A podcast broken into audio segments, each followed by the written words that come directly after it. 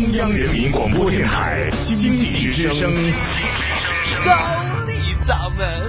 笑傲江湖，恩版江湖，独骑笑傲。笑傲江湖，我是高丽。十月二十三号，福布斯最新出炉了一份全球富豪榜单，在这里面呢，发生了一个有意思的变化。长期位居第二的印地迪克集团老板阿曼西奥·奥特加，第一次超越了比尔·盖茨，成为新晋的世界首富。印地迪克听着很陌生，对吧？那 Zara 您一定听过，没错，这个印地迪克是西班牙知名的时尚品牌 Zara 的母公司，也是世界上最大的时装企业。那这一次榜单的结果呢，也是传统服装行业在和科技大佬 PK 的漫长的道路上的第一次逆袭。呃，各位朋友，虽然我说的是慷慨激昂，但是呢，有一个结果也是不可逆转的，就是这个阿曼西奥尔特加虽然是上了这个首富的宝座，但是没过多长时间，人家比尔盖茨又重新的回到这个位置上，因为比尔盖茨的名下的这个财产瞬间又达到了七百九十四亿美元，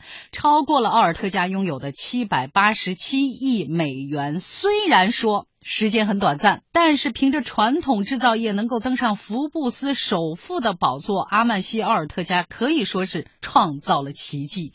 那咱今天的《笑傲江湖》也来一把刨根问底，拦不住看一看阿曼西奥尔特加和他的 Zara 有哪些不为人知的传奇。我是吴伯凡，邀请你在微信公众号搜索“经济之声笑傲江湖”，记得点赞哦。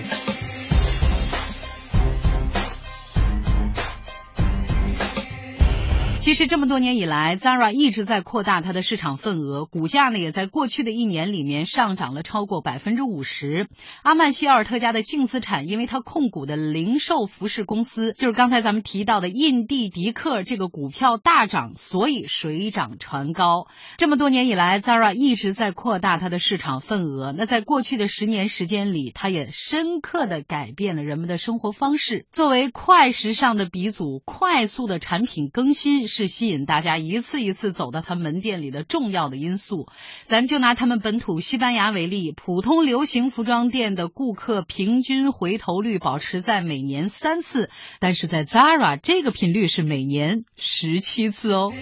所以也难怪像哈佛商学院这样世界级的高等学府会把 Zara 评作是欧洲最有研究价值的品牌。哈佛有个学生就说：“我有半个月的时间都在学习那个 Zara 供应链的极速传奇，哦，学得我头好疼。”Zara 之所以能成为营销典范，跟它火箭式的这种扩张是息息相关。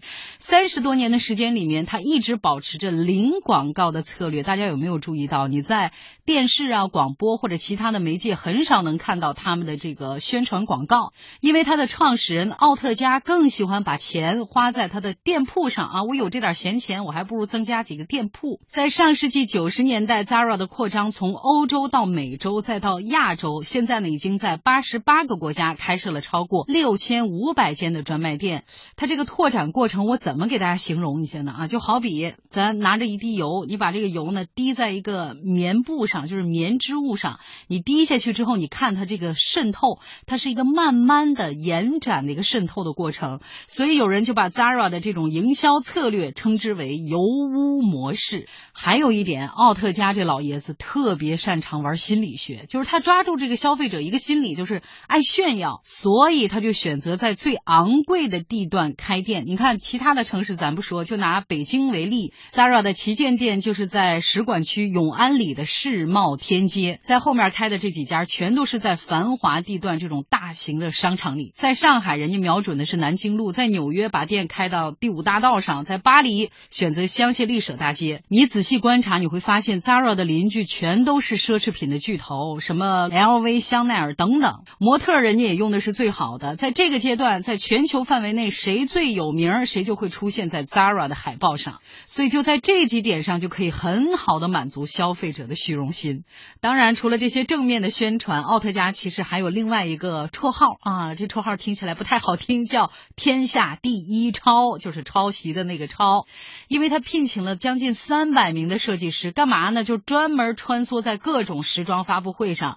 你只要在发布会上看到什么当季最流行的设计理念，马上就反馈给总部，然后把这些风格做一个总结和重组，注入到自己的特色里面，形成全新的 Zara 设计。我跟你说，就这一点让那些大牌的设计师特别的恼火。你比如 LV 的前时尚总监丹尼尔帕特，人家就说过，说 Zara 可能是最具创新意识的企业，但是也是最具破坏性的。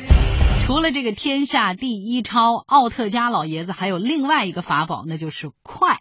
从设计到生产，他会把成衣的制造过程严格的控制在四到五个礼拜之内。这个呢，就让 Zara 的产品更新特别的迅速。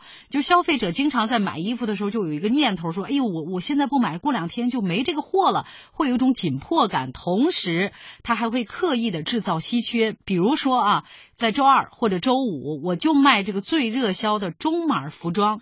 这种快时尚的模式也让各个时装品牌是倍感威胁，压力很大呀。早上六点四十五，晚上七点三十五，欢迎收听高丽掌门笑傲江湖。大家好，我是叶檀。这次荣登首富宝座，又再一次把这个低调的老爷子推到了媒体的聚光灯下。你能想象得到吗？这个出身贫寒的倔强少年，就因为别人的一句话，在他十三岁的时候做出了一个选择，恰恰就是这个选择改变了他的命运。不要怪我哦，时间有限，且听下期分解。我是高丽，笑傲江湖，明天见。每次到了夜深人静的时候，我总是睡不着。